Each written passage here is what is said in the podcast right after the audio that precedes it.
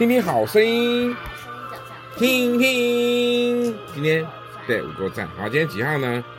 我们很快速的来到六月十九号，六月十九号礼拜一，让神成为日子的每一部分，神就是成为你每一天的每一部分，好不好？好，那我们来说什么呢？在以弗所书六章十八节，靠着圣灵随时多方祷告祈求，靠着谁？神。圣灵，所以是圣灵。圣灵。靠着圣灵随时多方祷告祈求，让神成为我们每一天的日子的每一个部分，对不对？好，我们要等候谁？我们要等候神，我们要低声的听神的话语，对不对？好，那为什么要说神要成为我们每天的一部分？你知道吗？因为我们。因为我们这样才能够学习一件事，叫做谦卑。你知道什么叫谦卑吗？就谦虚的意思啊，谦虚的意思。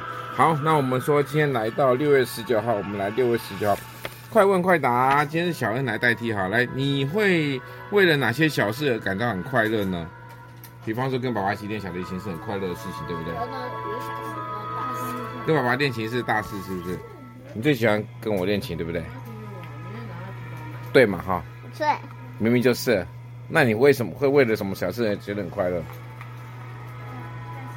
快点。嗯，